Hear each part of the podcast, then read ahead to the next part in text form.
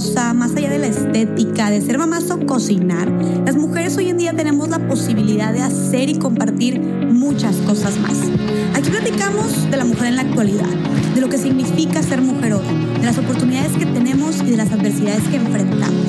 Hoy más que nunca es momento de hablar sobre nosotras lo más posible, para así informarnos, educarnos, inspirarnos y con esto crear mujeres libres, auténticas y poderosas. Mi nombre es Jessica Fernández y esto es Más Allá del Rosa. Hello, bienvenidas, bienvenidos al nuevo episodio de mi podcast Más Allá del Rosa. Oigan, qué emoción. Ahora sí, se los juro, vamos con todo. Ahora sí, vamos serios. Eh, ahora sí que comprometidísimos, constantes, ya no les voy a fallar, ya tengo todo un equipo y toda una lista de súper invitados e invitadas que vamos a estar aquí, con los que vamos a estar platicando. Entonces, este podcast se viene bueno, se viene constante por y para ustedes. Y quiero empezar con nada más y nada menos que mi súper amiga. Oigan, ella la quiero invitar, pero ustedes no entienden, desde hace como un año, pero fácil, ¿verdad? Fácil un año. Sí, ya tenemos rato ahí queriendo juntarnos, hacer la juntación y no habíamos podido. la juntación. Oye, les presento a nada más y nada menos que a mi amiga poeta, activista, conferencista, consultora, psicóloga. Yo me imagino, yo me manejo pura amiga de nivel de calidad, ¿eh? A mi amiga nada más y nada menos que Ana Belén Hernández. Estoy súper contenta de que estés aquí, amiga. Muchas gracias, Jessy. Yo también estoy muy contenta de compartir pues este espacio contigo. Y digo, ya hemos platicado anteriormente, este y yo te considero una gran aliada. Este, me has llevado a espacios muy donde se visibiliza ¿no?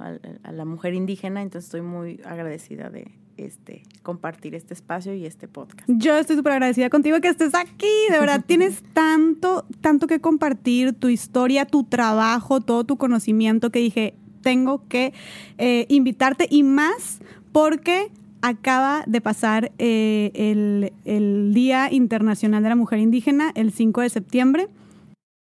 En el tema, ahora sí, que eh, los derechos de la mujer indígena, todo esto yo me considero, ahora sí, como te dije al principio, que soy amateur en este tema. O sea, en esto, en esto ahora sí que yo voy a estar así escuchándote y ahora sí que sorprendiéndome con todo, estoy segura, porque tampoco le sé mucho. Entonces, por eso mismo, creo que yo que estoy metida en estos temas de género y, hay, y desconozco tanto y hay tanta falta de visibilidad y tanta desinformación que dije, es algo que tenemos que hablar ya, urgentemente ya, y más que acaba de pasar este día tan importante del Día Internacional de la Mujer Indígena. Entonces, este, pues quisiera que, que primero te presentaras para la raza, para los que no te conocen. Pues bueno, mira, me voy a presentar de la manera que a mí más me gusta presentarme y siempre que puedo aprovecho y lo hago.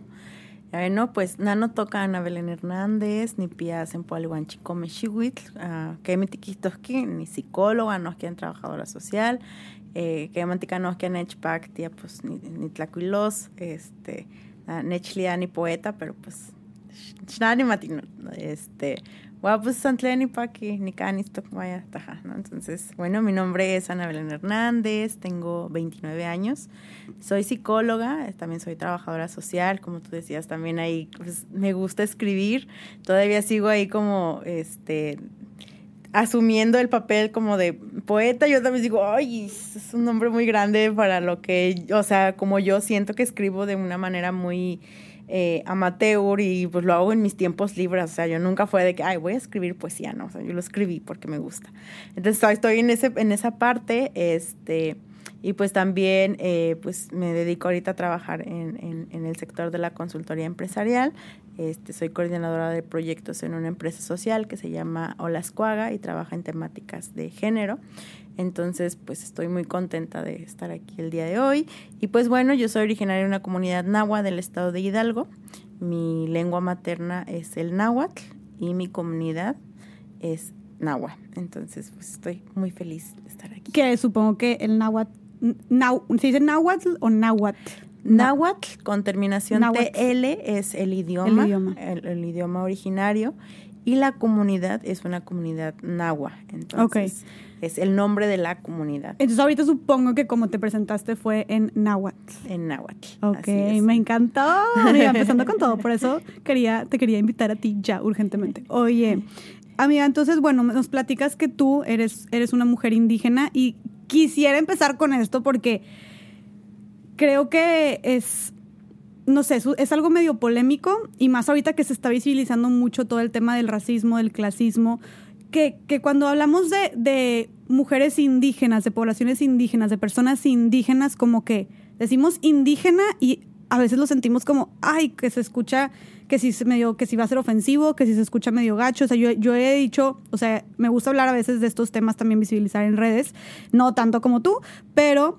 Eh, he hablado de temas de realmente quieres acabar con el, con el clasismo, el racismo, y, y no se menciona un poco del tema de, la, de, las personas indígenas, y me dicen, no, no digas indígenas, es que no se llama, es que no se dice indígena, es que se dice pueblos originarios. O a veces tú misma y lo, he sentido yo, no sé si las personas que nos estén escuchando se hayan sentido así, pero hasta yo misma a veces me he sentido como que, ay, no sé si digo, eh, eres una mujer indígena y si se vaya a tomar como mal, algo así, pero al mismo tiempo digo, chin, ¿por qué pienso eso? De que, que tiene de malo, o sea, como que esta misma es, es, creo que parte de la discriminación que estamos como enfrentando, ¿no? De, por qué tendría que ser ofensivo, como cuando dicen lo de, lo de, lo de las personas negras, por ejemplo, que decían, no le digas personas negras, pero al mismo tiempo dices, pero ¿qué tiene de malo si es algo, pero como que tiene una connotación negativa? No sé, ¿me explico? Está medio polémico el asunto, quiero saber, ¿qué, qué, es, es, algo ofensivo decir eso o no? Pues ¿Cómo es, que, es que depende mucho, justamente eh, te voy a platicar mucho como desde mi propia historia de vida, ¿no? O sea, yo cuando tenía cinco años migré a la Ciudad de México, mis papás me, me, llevaron para allá, yo vivía en mi comunidad y yo en mi pueblo yo no sabía que era una niña indígena, yo era Belén, o sea, yo soy Belén y eh, crecí hablando español y náhuatl, entonces pues yo no me sabía indígena, ¿no? Hasta cuando yo llego a la Ciudad de México, eh, pues mis papás me hacían el comentario de, mi mamá y mi papá me hacían el comentario de no hables aquí ya en náhuatl. Yo no entendía por qué, ¿no? Hasta el momento en que yo empecé a hablar náhuatl y, y la gente empezó a insultarme con el, la palabra indígena. Entonces, por muchos años yo también, eh, pues cuando me, me, escuchaba esa palabra, yo la relacionaba a algo negativo, porque eh, por esa palabra desde esa palabra la utilizaban de manera despectiva y para violentarme, para excluirme. Entonces, hay una historia de, pues mucha discriminación detrás de la palabra eh, indígena, ¿no? Justamente lo que en algún momento platicábamos era también esta parte de, eh, en algún momento a mí me han tratado de halagar diciéndome que yo no parezco una mujer indígena. Y justamente ahí se, se, se puede ver claramente tanto el clasismo, el racismo, la discriminación por el hecho de ser de una comunidad indígena. O no, este Dios, las diosas, los dioses nos salven de yo confundirte con una persona indígena, porque ya te ofendí. Y justamente es, yo, yo llegaba mucho como a esta parte de por qué tengo o por qué tenemos que negar la palabra indígena si solamente una palabra.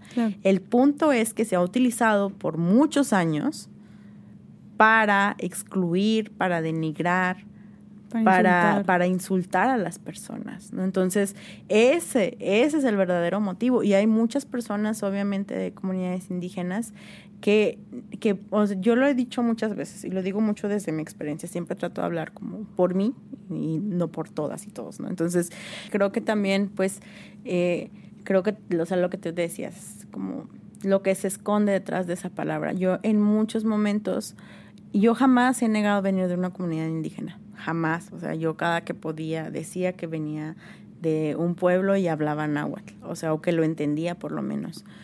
Eh, tanto así que, o sea, toda la violencia, que porque yo viví mucha violencia física y psicológica por el hecho de ser una niña de una comunidad indígena. O sea, mis padres se dieron cuenta, mi mamá se dio cuenta que yo estaba viviendo violencia física en la escuela cuando un día cambiándome me encontró moretones en el cuerpo. Entonces, eso e, era muy fuerte, ¿no? Entonces, tanto así que yo nunca he negado que vengo de una comunidad indígena que cuando entré a la secundaria, que podría decirse que era un nuevo contexto, ¿no? Un, nuevos, nuevas redes, pues yo volví a decir que vengo de una comunidad indígena. Pero nunca me he sentido avergonzada de decir que vengo de una comunidad indígena, pero sí he sentido cierto miedo de expresarlo en ciertos ambientes, ¿no? En ciertos eh, sectores de la población. ¿Cómo en cuáles? Pues no sé, justamente eh, ya de adulta también. Eh, cuando yo entré a estudiar en la universidad, en algunas ocasiones a mí me llegaban a, parar, ¿no? De que a dónde vas y yo pues a estudiar, ¿no? O sea, pero pues yo estudié en una escuela eh, privada en, y pues era como, pues, que viene siendo la muchacha bajándose del, del camión y entrando, y aquí todos entran a carro, ¿no? Yo era una de las pocas que entraba a pie, Entonces, justamente también eh, como estas, estas situaciones, te digo, yo nunca lo he negado, me siento muy orgullosa, pero sí hay como ciertos momentos en los que yo llegué, cuando era niña más, ¿no? que yo decía, pues una manera de protegerme era no decir que vengo de una comunidad indígena. Y tanto así fue que dejé de hablarlo, pues por muchos años. O sea, yo, ¿sabes cuándo me enteré que yo era una mujer nahua? Fueron hace apenas cuatro años y me acuerdo que fue cuando yo ya entré a un proceso psicológico, ya estaba en la universidad y decidí a entrar a unos cursos de náhuatl que estaban dando en su momento Casa Cihuacali, Casa de la Mujer Indígena, que está aquí en Monterrey, en la Alameda. Y me enteré que estaban dando clases de náhuatl y yo me metí. Me acuerdo que lo primero que le pregunté a mi profe, oiga, profe, si yo hablo náhuatl, ¿qué soy?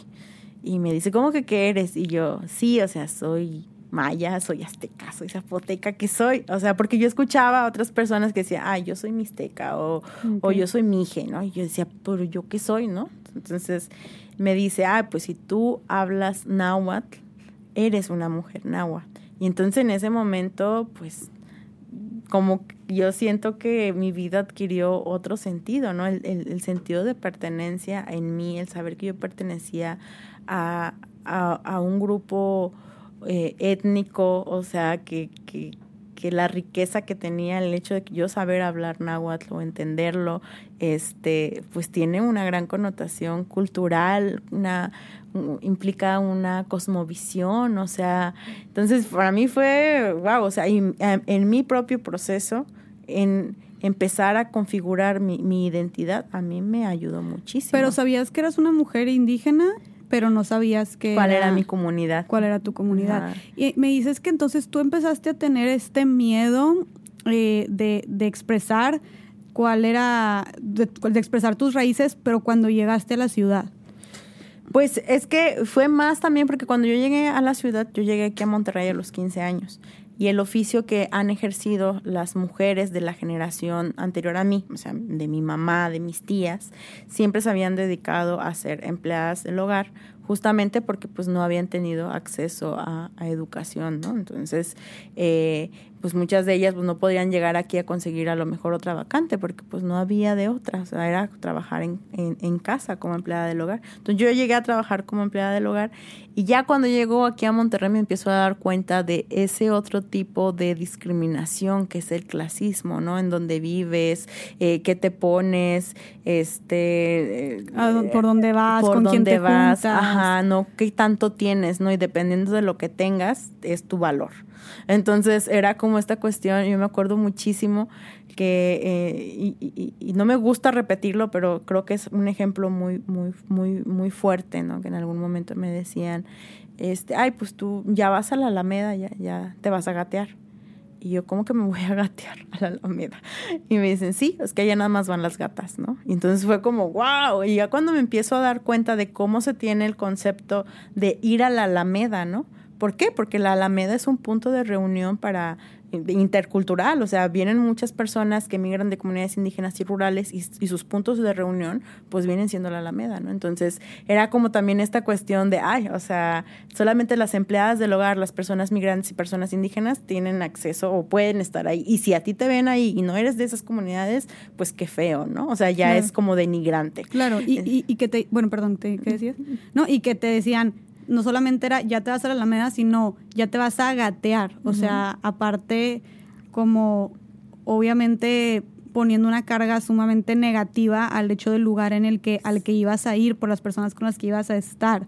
Sí, incluso sexista, porque también hay muchos hombres que trabajan como empleados del hogar pero pues a ellos eh, son otras connotaciones, ¿no? Entonces también hacia las mujeres indígenas, o sea, por ejemplo, digo, tengo muchos roles, otro de, de, los roles que tengo, yo soy cofundadora de una colectiva que acabamos de conformar, otras dos queridísimas amigas que también vienen de comunidades indígenas, y también nuestra colectiva se llama chirigüillas, porque muchas veces esa palabra, la palabra chirigüilla, es utilizado de manera despectiva para nombrar a las personas que venimos de comunidades indígenas y rurales, y en su mayoría a, las mujeres, ¿no? Es como de, ay, esa chirigüilla, ¿no? Y, y si tú lo buscas, si tú pones en el buscador la palabra chirigüilla, y vas a ver un montón de connotaciones súper negativas. Pero es, es, es, en náhuatl o en... No, es una palabra... Que, inventaron. Que, pues sí, yo la he buscado en, en, internet como su significado y tiene más un uso coloquial, ¿no? O sea, es como que lo utiliza la gente. Ya, Entonces tú puedes ver un montón de grupos en Facebook utilizando la palabra chirigüilla para, para excluir, para discriminar a las personas que vienen, venimos de comunidades indígenas. Entonces... Se pusieron chirigüillas. Sí, entonces como justamente a mí ya no me ya no me pega que me digan chirigüilla o que me digan que de una manera despectiva al que me digan una mujer indígena, o sea, yo no, porque yo estoy en un proceso eh, en mi, un proceso personal que yo ya superé eso, ¿no? Pero hay muchas personas que pues siguen en este proceso como de resignificar esas palabras y que duelen, lastiman, hieren, ¿no? Entonces es muy importante también tener conciencia como del uso de la palabra, ¿no? Justamente que tú dices, a ver, indígena es utilizar, eh, o mejor utilicemos pueblos originarios. Y yo, pues la palabra náhuatl significa originario, digo, la palabra indígena significa originaria de, originario de un lugar. Entonces ya estamos utilizando pueblos originarios y es lo mismo. Es lo mismo. Solamente que cambiamos una palabra que ha sido utilizada por miles de años, por, bueno, por muchísimos años, para estar discriminando y excluyendo. Claro, a las pero la palabra en sí no es mala, es simplemente cómo la empleamos. Exactamente. O sea, si la estás usando para insultar, pues digo, la palabra no está mal, tú estás mal que la estás utilizando. Exactamente, porque se utiliza de una manera Sí. despectiva. Pero ¿no? para hablar y explicar que las mujeres indígenas, de la mujer indígena de la sociedad, está perfectamente bien. Y digo, qué bueno que aclaramos esto porque, o sea, yo sí a veces me encontraba la problema, en, la, en el dilema de que, ay, eh, sí, eh, no, Sí, ¿sabes? y por lo regular, por ejemplo, también cuando no- nos referimos a las mujeres indígenas, o sea, son las, porque hay una gran diversidad dentro de, de, de, pues, de todas las comunidades indígenas. Yo no puedo decir que represento a todas las mujeres Claro. indígenas porque no es cierto. O sea, primero me represento a mí en mi realidad, en mi contexto, y las, ot- o sea, yo, y yo sinceramente lo digo, yo sé que soy una mujer indígena muy privilegiada. O sea, he, tenido acceso a educación, o sea, soy, soy universitaria, tengo una profesión, he tenido este también acompañamiento psicológico, y esa es otra, o sea, el, el, el acceso a la salud mental para las mujeres indígenas está súper limitado, o sea, no hay una perspectiva de intercultural, interculturalidad también al momento de crear las políticas públicas también, o sea, nosotros, aparte de pues todos los otros roles que tengo, pues yo soy directora y fundadora de Shipaki. Es una iniciativa social que buscamos fortalecer el sentido de identidad de las personas indígenas que radican en contextos urbanos. Porque hay muchas realidades. Las personas indígenas que radican en sus comunidades y qué pasa con las personas indígenas que radicamos en un contexto urbano y que al final de cuentas pues también estamos separados o separadas pues de gran parte de nuestras cosmovisiones, o sea, Claro. que todo está allá, ¿no? Entonces, Claro. también es, es muy interesante ver eso, ¿no? O sea, que muchas mujeres indígenas no tienen acceso a salud mental y cómo empeza- podemos empezar a deconstruir y construir nuevos conceptos, nuevos paradigmas si tampoco tenemos ese acompañamiento. Entonces, a mí me ha tocado, yo dentro de Shipaki eh, tenemos varios programas. El primero es, este, se llama... eh, bueno, uno de los, de los que tenemos se llama Trenza. Y lo que nosotros hacemos ahí, pues es damos pláticas, charlas, conferencias enfocados a temas de comunidades indígenas, este, prevención de la discriminación, resiliencia, sentido de identidad, y lo damos en náhuatl y en español. De los programas de los que, digo, todo, todo lo que hago en Chipaki me gusta mucho, pero en especial este programa, eh, lo que hacemos pues es dar acompañamiento psicológico en la lengua materna náhuatl. Yo pues, soy psicóloga, yo doy la terapia. Entonces es bien interesante porque yo les pregunto a las señoras, digo, oiga, este, pues ya había tomado terapia antes y me dicen, sí, pero pues dejé de ir. Digo, ¿y por qué dejó de ir? Pues porque el, él o la licenciada pues no me entienden bien y yo no les entiendo bien. Entonces, ¿para qué voy? Pues si nada más estoy perdiendo el tiempo porque ni ellos ni yo, me- ni ellos me entienden a mí, ni yo les entiendo a ellos. Porque la terapia es en, en náhuatl. Entonces, ahí, ahí hablamos también de, de una parte. pues, es el tema que hablas de interculturalidad, Ajá. donde, o sea, tú consideras entonces que se, se priva muchísimo a, a las mujeres en temas de, por ejemplo, salud mental, y creo que eso nada más va a ser, un- ha ser uno de los ámbitos en los que se priva, pero por el tema de, de la lengua. Sí, y, y, y no necesariamente desde, eh, ¿cómo podría decirte, desde desde nuestras lenguas maternas, que, bueno, desde las lenguas maternas que tienen las comunidades indígenas en general, sino también a, en general, a las políticas públicas que nos puedan brindar eh, dignidad, o sea, que nos den acceso a dignidad. Porque, por ejemplo, también eh, justamente eh, un tema muy, muy importante es el, tener acompañamiento con una perspectiva de género también. Entonces, eh, pues estamos conscientes que muchas de las comunidades indígenas y rurales también viven en un contexto muy fuerte de machismo. Entonces, eh, ¿cómo podemos empezar a deconstruir estos conceptos que muchas veces también forman parte de usos y costumbres, ¿no? Entonces, ¿cómo empezamos a erradicar esos usos y costumbres que no dignifican a las personas si todavía, o sea, no hay, no hay una concepción también primero emocional y decir esto no está bien, porque no me dignifica a mí como mujer. Pero ¿cómo le hacemos si, por ejemplo, las pláticas, las charlas que van enfocadas a género, pues no tienen una traducción? Y ahora nos vamos a casos más fuertes, ¿no? De atención a mujeres que han vivido violencia. O sea, justamente eh, en algún momento te platicaba eh, de una situación que yo tuve y fue que me, me, contactaron por parte de una institución que da este acompañamiento a mujeres que han vivido, acompañamiento y refugio a mujeres que han vivido violencia y cuando me contactaron, eh, la chava pues era una mujer que venía de comunidad indígena y yo le di el acompañamiento psicológico en Nahuatl. Y entonces yo les preguntaba yo, ¿por qué no me contactaron desde antes? ¿no? Y me decían, ah, pues es que no, no, nunca contemplamos o no se nos pasó por la cabeza la posibilidad de que era una mujer indígena hasta que ella en algún momento llegó a comentar que ella habla náhuatl. ¿Y por qué? Porque también justo desde el estereotipo, ¿no? Yo la veía, era una, una mujer delgada, alta, tenía la tez clara, ¿no? Entonces, justamente de que, ay, pues como no es morena, eh, no es bajita, entonces, pues no, no, no pasa por mi cabeza que pueda ser de una comunidad indígena. Y justo eso es lo que trabajan las perspectivas interculturales. La perspectiva intercultural es, toma en cuenta todo esto, o sea, siempre piensa que ¿Cuántas personas pueden tener acceso a este servicio o a este programa? Todas y todos tenemos acceso a, esto, desde el idioma, desde usos y costumbres, desde la cosmovisión. Entonces también por eso es muy importante la perspectiva de interculturalidad. o sea, la, está muy cañón como la necesidad de la interculturalidad en, en como, dices, como dices tú, las políticas públicas enfocadas al género, ¿no?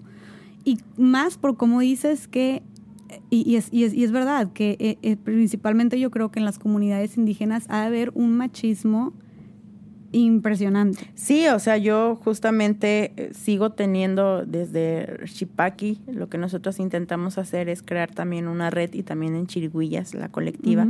Y pues también nos han contactado mujeres jóvenes que pues siguen luchando con este estereotipo de que solamente los hombres tienen pueden llegar a estudiar, las mujeres o no. Sea, actualmente en México sigue habiendo ah, esto.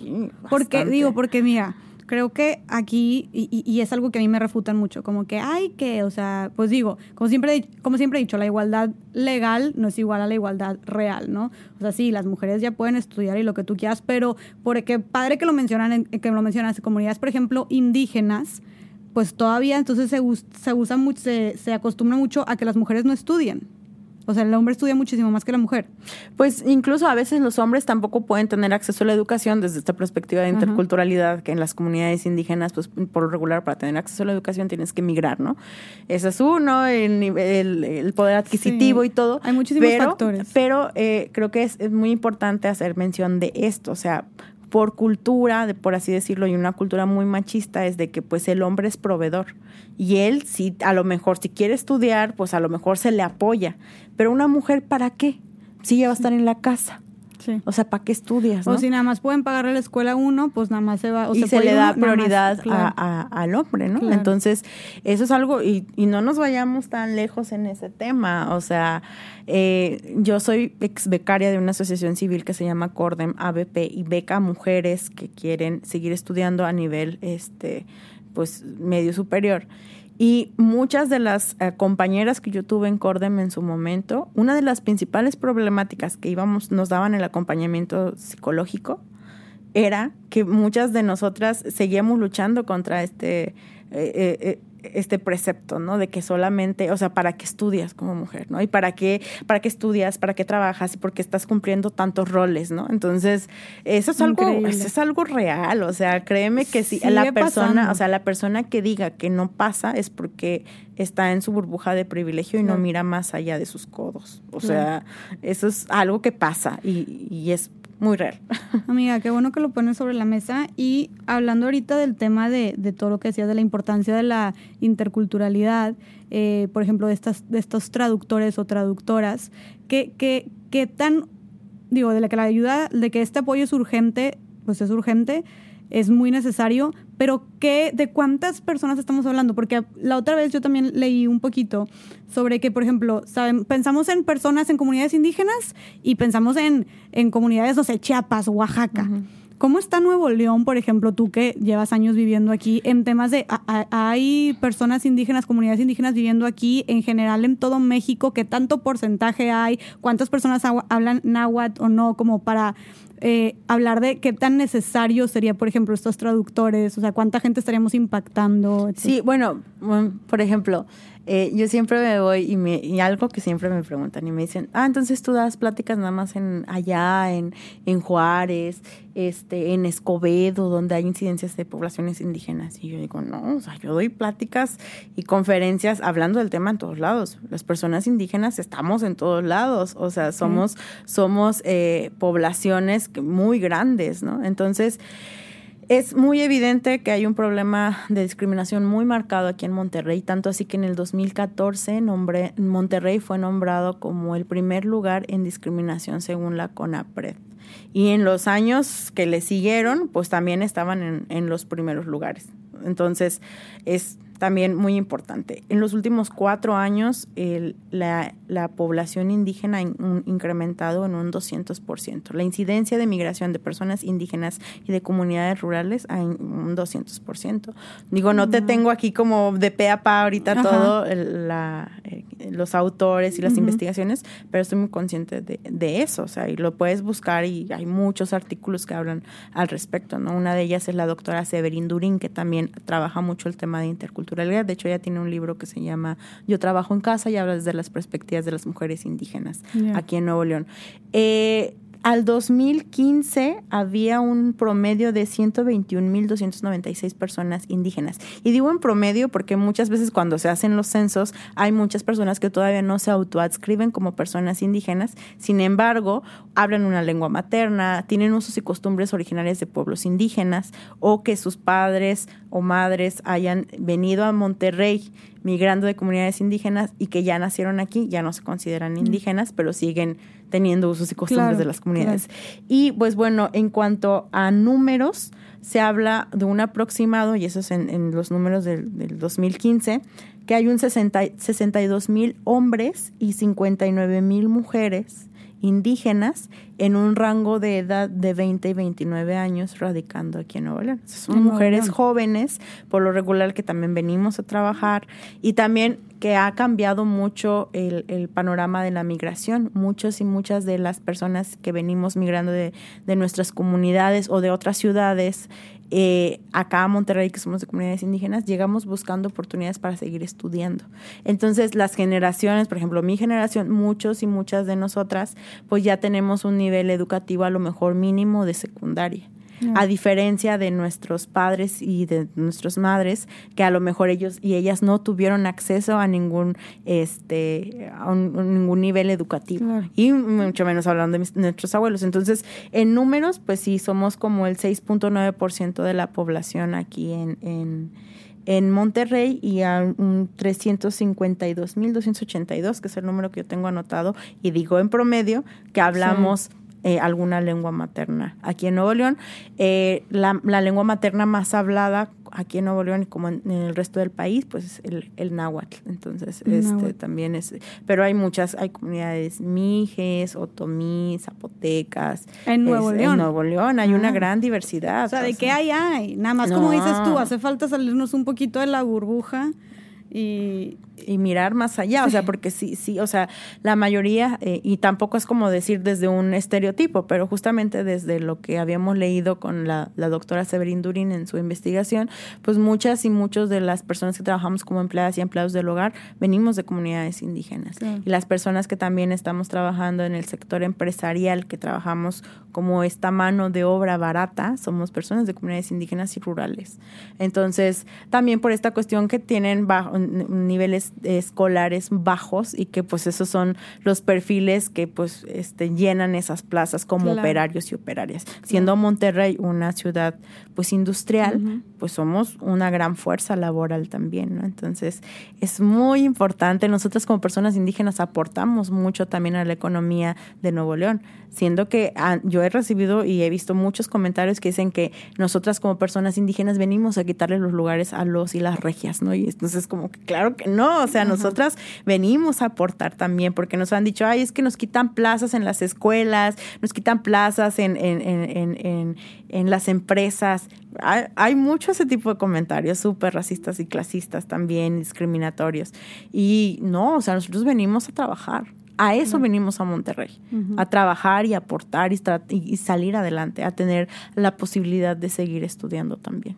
Oye, amiga, ¿y tú estudiaste aquí en Monterrey? Sí, yo estudié aquí en Monterrey, tengo una carrera comercial, tengo un secretariado, eh, también tengo la técnica, soy trabajadora social y pues tengo la, licenciatura. Oye, y este tema de, algo que también quiero tocar, es el tema de, de, de, la, de la vestimenta, ¿no? Que me, tú me, me, has platicado un poquito de, de esta vestimenta cuando tú como figura pública que trata todos estos temas de, de las mujeres indígenas o las poblaciones indígenas, los derechos, ¿Se te exige a ti de cierta manera esta vestimenta? ¿Crees que sigue manteniendo un estereotipo o cómo es que tú lo tratas? Pues sí, yo muchas veces eh, sí me he dado cuenta de que me han llegado a hacer como comentarios de, ay, pero tráete tu blusa bordada, está muy bonita.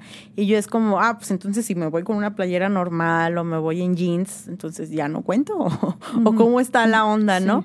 Y justamente en, en, algún momento también, eh, cuando tuve la oportunidad de, de conocer a Yalitza, y fue gracias a ti, por cierto, en el foro, allá en el TEC, este, yo le preguntaba como esto, ¿no? O sea, cómo había llevado ella, pues, estas críticas de que, pues, la vemos vestidas con, vestida con ropas de, de marcas y como no siempre portando eh, su traje originario de su comunidad sus comunidades, porque sé que ella pertenece a dos. Entonces, eh, me decía, lo que me acuerdo mucho que me dijo, pues que te valga, ¿no? O sea, tú vístete como tú quieras también. Y justo también es este estereotipo, hay algo bien interesante también ahí, de que como personas de comunidades indígenas o rurales o de una clase social baja, no tenemos acceso o no se nos permite tener el derecho de tener acceso a cosas bonitas. Es como, no, o sea, por, porque eres pobre, no puedes comprarte algo bonito. Tienes que comprarte algo que te ayude a no morirte de hambre. No sé si me explico, ¿no? Es como esta cuestión de, ay, pues eh, vienes de comunidad indígena y pues los y las indígenas pues son pobres. Entonces, ¿cómo te vas a poner un vestido bonito, una ropa bonita? Entonces, no, los, no les estás representando. Que era justamente estas críticas que se le estaba haciendo a Yalitza. Y entonces es justamente un estereotipo que se sigue perpetuando, ¿no? Que tienes, tú eres una mujer indígena, representas a las mujeres indígenas, entonces tienes que vestirte con tus vestimentas originarias. Ajá, y también va para hombres, ¿no? Me, me han dicho de que pues para la foto. También ir, pues no, o sea, no somos una pieza de exhibición para que te puedas tomar fotos con, con nosotros y nosotras. O sea, es, eso depende mucho de, de, cada uno. O sea, hay muchas personas que siguen portando su traje originario y yo digo, qué chido, o sea, qué padre que todavía hayan preservado esa, e, ese uso y esa costumbre. Pero en mi caso, yo crecí en la ciudad. O sea, yo la primera vez que me puse una camisa que es eh, originaria de mi comunidad, yo ya tenía, pues tengo 29, ya tenía como 25 o 26. Y cuando las porto, yo las porto con mucho respeto porque también sé que no las he portado siempre. Yo no, yo no me siento como también cómoda de irme a mi comunidad y ponerme toda la, la, el traje originario porque no lo utilicé toda mi vida y sigo resignificando. O sea, nuestras propias comunidades también tenemos nuestras propias problemáticas, ¿no? Entonces, yo la utilizo con mucho respeto y cuando la utilizo, la utilizo... Eh, eh, muy, muy orgullosa, pero es cuando yo cuando quiero. tú quieras, me encanta eso. O sea, cuando tú es- quieras. y justamente también es, es, la autonomía que nos da también a nosotras. de como vestir personas. como tú Ajá. quieras, cuando tú quieras. Y ahorita me pongo mi camisa hermosa bordada, la cual me siento muy orgullosa, pero mañana me quiero poner una Pants, camiseta de, ajá, ajá. pants, una hoodie. Ajá. Ya, entonces, no, sí, es algo que como el exigirles eso es como perpetúa ese estereotipo, ¿no? Sí, de que la mujer indígena tiene que ser así y verse así. Y eso, pues siento que sigue perpetuando toda la discriminación a las mujeres que se ven así o que no se ven así. Y eso limita a las, a las mujeres indígenas el tener acceso a servicios públicos que son necesarios para ellas también. ¿De qué manera? Porque, por ejemplo, si eh, una mujer, o sea, yo voy justamente así como me ves, ¿no? Voy a levantar una demanda, ¿no? Y a lo mejor, tal vez yo necesito un acompañamiento intercultural de traductores, pero como no me veo como una mujer indígena según el estereotipo, ¿tú crees que me van a dar un traductor o una traductora? ¿O me van a dar un acompañamiento desde una perspectiva intercultural? Mm. porque hay un estereotipo, o sea, ni siquiera se les pasa por la mente preguntar en muchas ocasiones. Justamente el caso que te, que te comentaba hace rato. Entonces, seguir perpetuando estereotipos también limita el acceso a, a, pues, los derechos humanos básicos de todas Claro. las personas. Y también se habla de que hay una triple opresión, ¿no? Cuando hablamos de, de, de las mujeres indígenas, que es una opresión, pues, de clase, una opresión de, de raza o etnia y una opresión de, por, de cuestión de género. De género. Entonces, ¿tú de qué manera has vivido esta, bueno, has vivido esta triple opresión? Y si sí, ¿de, de qué manera? Pues yo creo que también aquí entra como todo este tipo de eh, esta violencia estructural que hay, ¿no? O sea, yo para estudiar, Jessie, o sea, a mí todo el panorama me decía no. No tanto social, tanto económico, o sea, también por género. O sea, a mí todo me decía, no estudies. Y yo, el poder haber terminado la carrera fue un reto. O sea, fue un reto tanto, me acuerdo cuando yo dije, yo tengo que entrar a una, voy a entrar a una escuela privada, este, y era de no, o sea, como tú, si ni te alcanzas es para comer, ¿te quieres meter una privada? Y es como, no, métete tú a la pública. Y yo decía, no, pues es que yo no puedo dejar de trabajar un semestre, porque mi plan era, no sé, entrar a la, a la uni. Yo no puedo dejar de trabajar un semestre para que mi primer horario sea como todo, sin por ningún lado, o sea, tengo que seguir trabajando. Y entonces también era como esta cuestión, incluso también de, de género, ¿no? De que pues ya estás grande. O sea, yo entré a los 18 a, a la prepa y de que pues, pues mejor ya cásate, ¿no? O sea, ¿qué estás haciendo tratando de, de estudiar?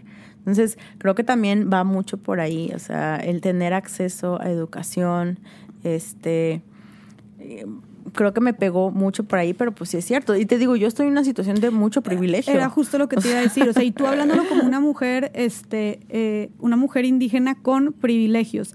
Pero ¿de qué manera consideras tú que las mujeres indígenas que, que no estén en tu posición, que, de qué manera estén, estén enfrentando todo este clasismo, todo ese racismo? O sea, ahora sí que de la manera más aterrizada, ¿cómo en su día a día pueden estar viviendo esto? Ay, pues es que ahí se... Porque siento que va, como dices tú, es algo tan estructural que siento que puede ir desde te hacen el feo en, eh, en, en una tienda o como, como, como decías tú, que, es, que está tomado como un, in- que lo usan como un insulto esta palabra o hasta que te nieguen un trabajo o algo así. Sí, o sea, creo que lo resumiste perfectamente, ¿no? O sea, a mí me ha tocado muchas veces también, no sé, que entro a una tienda y me tocó en una ocasión muy marcado, se vio muy marcado. Entré con una amiga, este, ella de tez muy clara, y entramos juntas y las dos andábamos igual de greñudas. Andábamos, veníamos de, de, de la casa, andábamos platicando y andábamos bien greñudas las dos. Y el guardia no se me despegaba a mí. A mí, en específico, a mí. Y entonces... Y, y- como desconfiando de ti. Exactamente. O que me revisan a mí la bolsa al salir de una tienda, ¿no? También. Justamente también el, el- el acceso al, al- al trabajo. O sea, el no hablar una... O sea, yo tengo un privilegio y una fortuna muy grande que es que yo hablo náhuatl y español. Son mis dos lenguas maternas. Pero imagínate para las mujeres que no pueden hablar español, que también tienen esa barrera del lenguaje. Y que no solo no pueden hablar, sino que además tienen que esconder que hablan náhuatl, porque como dijiste, dijiste tú, supongo que no eras la única que buleaban o se burlaban de ella de chiquita cuando se daban cuenta que hablaban náhuatl. Supongo que eso le pasa a todas las... A, muchas, personas, indígenas, les puede llegar a pasar, pero pues digo, ya en esta parte de pues hablas tu lengua materna y es la única, pues no, no hay una manera de ocultarlo. Pero también es como esta parte de, ok, no hablas español, hablas una lengua, un idioma originario, eh, no sabes leer y escribir. O sea, creo que con esas dos, con esos, con esas dos. O sea, muchas mujeres, y, ajá, o sea, y volvemos a las generaciones, ¿no? por ejemplo, las generaciones de mi mamá y mis abuelas que también están viviendo aquí en Monterrey, que pues si nosotras hemos batallado y hemos tenido que arrebatar este derecho que nos corresponde y lo hemos convertido casi casi en un privilegio las generaciones, por ejemplo las mías al tener acceso a educación, pero las otras mujeres y hombres y mujeres pues que no tuvieron acceso a la educación, o sea, está, ah, está muy difícil todavía en ese aspecto. O sea, ¿cómo, ¿cómo buscas prosperar, tener una mejor calidad de vida, desarrollarte personal, profesionalmente? simplemente con la manera en la que te desenvuelves, en la que te comunicas. Está cañón. Salir a la calle, que ya luego, luego te, te estigmaticen, te, te, vean feo, pues está muy cañón. sí, y, también existe la, la, la, discriminación positiva. O sea, a mí me acuerdo mucho en una ocasión, eh, fui a un taller. Y este, todos eran eh, profesionistas, eh, todos y todas. Y este, y me acuerdo que cuando yo después, o sea, todos nada, nos tratábamos normal y así, ¿no? Cuando después de que yo digo que vengo de una comunidad indígena, me acuerdo que saliendo ya de, del evento, me dicen, oye, ¿cómo te vas a ir? Y yo de que, pues, pues ahorita veo que agarro, ¿no? Me dice, ah, es que existe una aplicación que se llama Uber, ¿no? Pero la tienes que descargar. si tienes un celular, no. Este, o y yo, no sí, o sea, yo tengo un secretario en computación y microcomputadoras, o sea, eso no tiene nada que ver, o sea, pero es justamente esta discriminación positiva. Ay, pobrecitas, pobrecitos, nuestros pueblos indígenas. No, o sea, eso también es discriminación y es una discriminación positiva, igual como con las personas que tienen alguna discapacidad, ¿no? Es como, ay, pobrecitos, pobrecitas y sí, ay, chiquito, ay, chiquita. O sea, también existe eh, eh, esta onda también está bien cañona. No, y eso te limita a final de cuentas, porque no le estás, o sea, eso no, no, no, no, es, no es algo, no está siendo chido, no es algo que te ayude, es lo contrario, es algo, son limitantes, son prejuicios, son estereotipos que a final de cuentas siguen perpetuando pues toda esta discriminación o todo este rechazo hacia estas comunidades. Sí, entonces está, digo, es un tema muy interesante. ok, bueno, vemos todo lo, o sea, es, es, algo muy grande, definitivamente, es algo muy, muy, muy cañón algo que quiero antes de, o sea, porque quiero también como que qué propones tú, qué, como, qué soluciones podemos dar, pero antes quiero también un tema que mencionaste antes y no quiero que dejar de mencionarlo aquí, el tema de, de, de la violencia hacia la mujer con perspectiva de género, que ya hemos hablado de políticas públicas, pero el tema de los feminicidios que estuvimos hablando. Sí, está muy interesante. Mira, bueno, pues el 5 de septiembre se celebra el Día Internacional de las Mujeres Indígenas.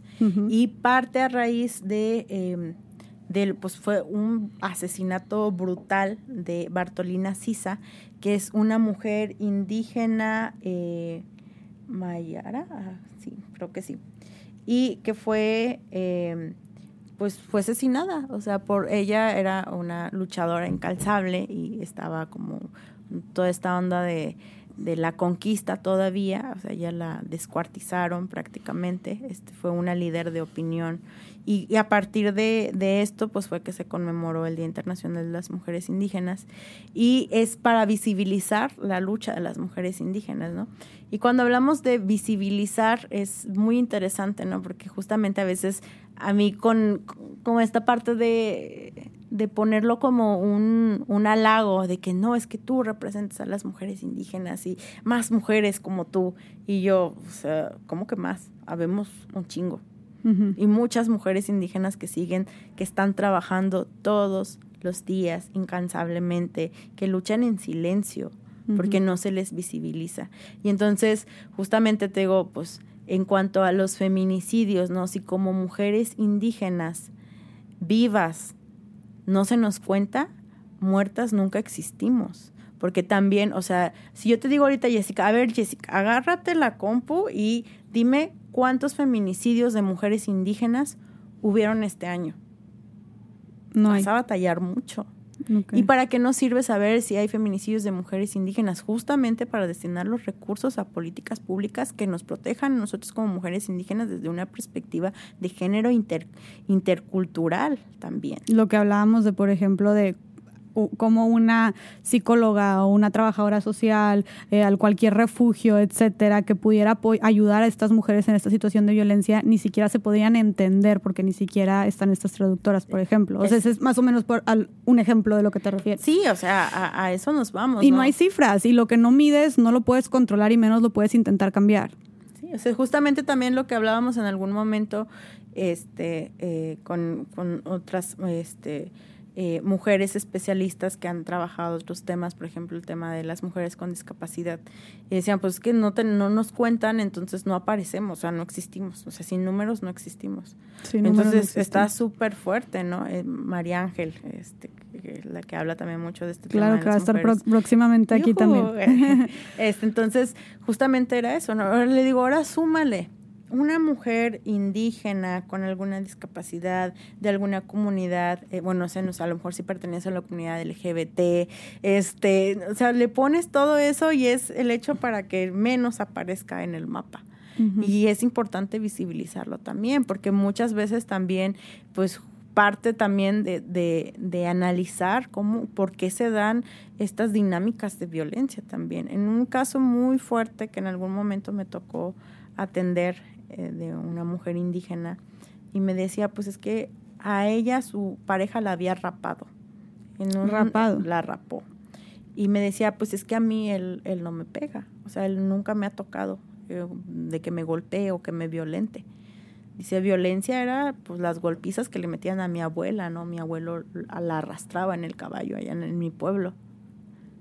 Entonces, también esta cuestión justamente de analizar por qué se dan este tipo Claro. también de dinámicas de violencia, los feminicidios a partir del machismo, ¿no? Porque al final de cuentas usos y costumbres también son diferentes. Justamente lo que te hablaba en un principio. Hay usos y costumbres que nos dignifican como personas y que verdaderamente vale la pena rescatar.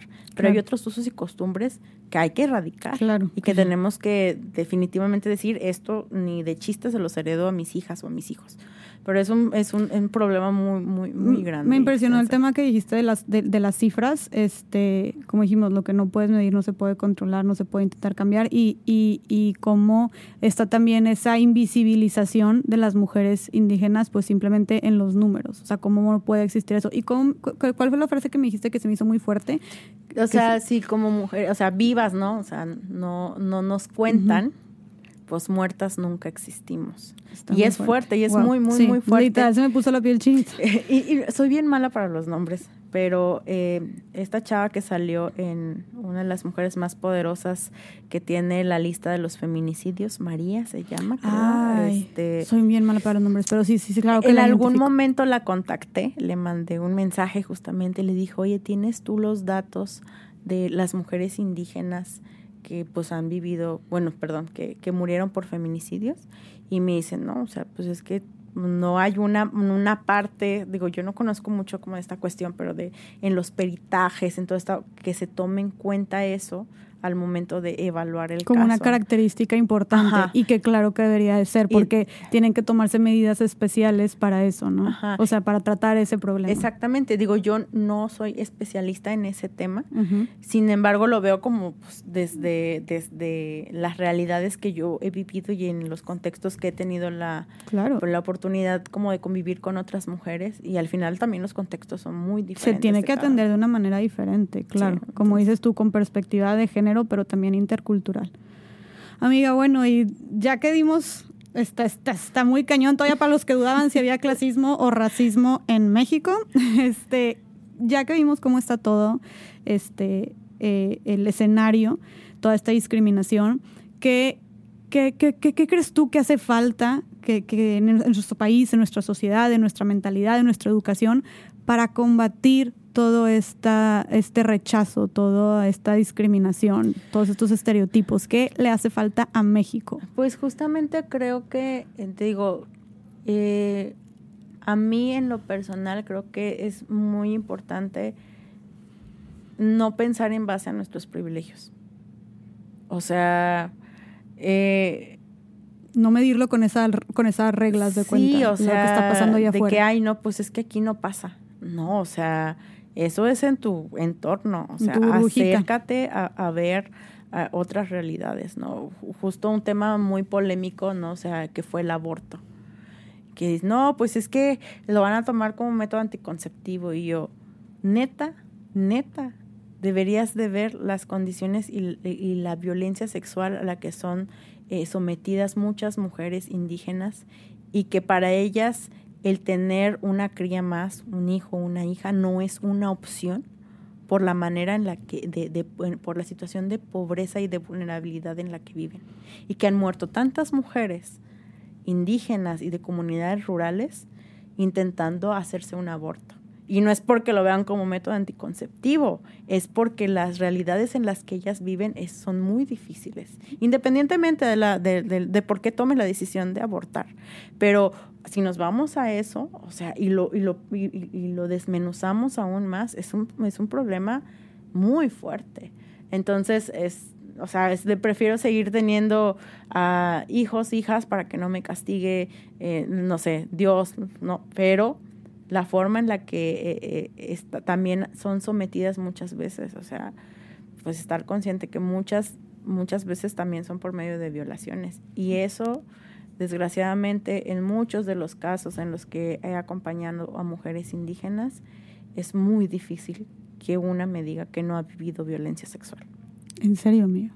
Es algo plano. muy fuerte. Entonces es algo que, es, que prevalece. Es algo muy que estás fuerte. presente. Ajá, entonces no digo que todas lo hayan uh -huh. vivido, pero de alguna otra manera, pues tú sabes que la violencia sexual hay una infinidad de acciones que te llevan a ese punto, ¿no? Entonces, eh, sí, o sea, han vivido muchas, muchas veces ese, ese tipo de situaciones. Entonces, por eso es muy importante salirnos de nuestra burbuja. Informarnos. Informarnos, ser em, empáticos, empáticas, visibilizar también. O sea, a mí me ha tocado grandes aliadas que me han dicho, oye, pues es que esto es muy discriminatorio y aquí está Belén. O sea, denle su espacio, denle su lugar. Entonces también como también no quedarnos callados y calladas cuando vemos este tipo de, de situaciones, alzar la voz también. Claro. Entonces es, creo que la empatía, alzar la voz y obviamente tener una perspectiva de interculturalidad en todas las políticas públicas y fomentarlas y pedirlas y exigirlas. Exigirlas, claro, sensibilizarnos ante estos temas. O sea, creo que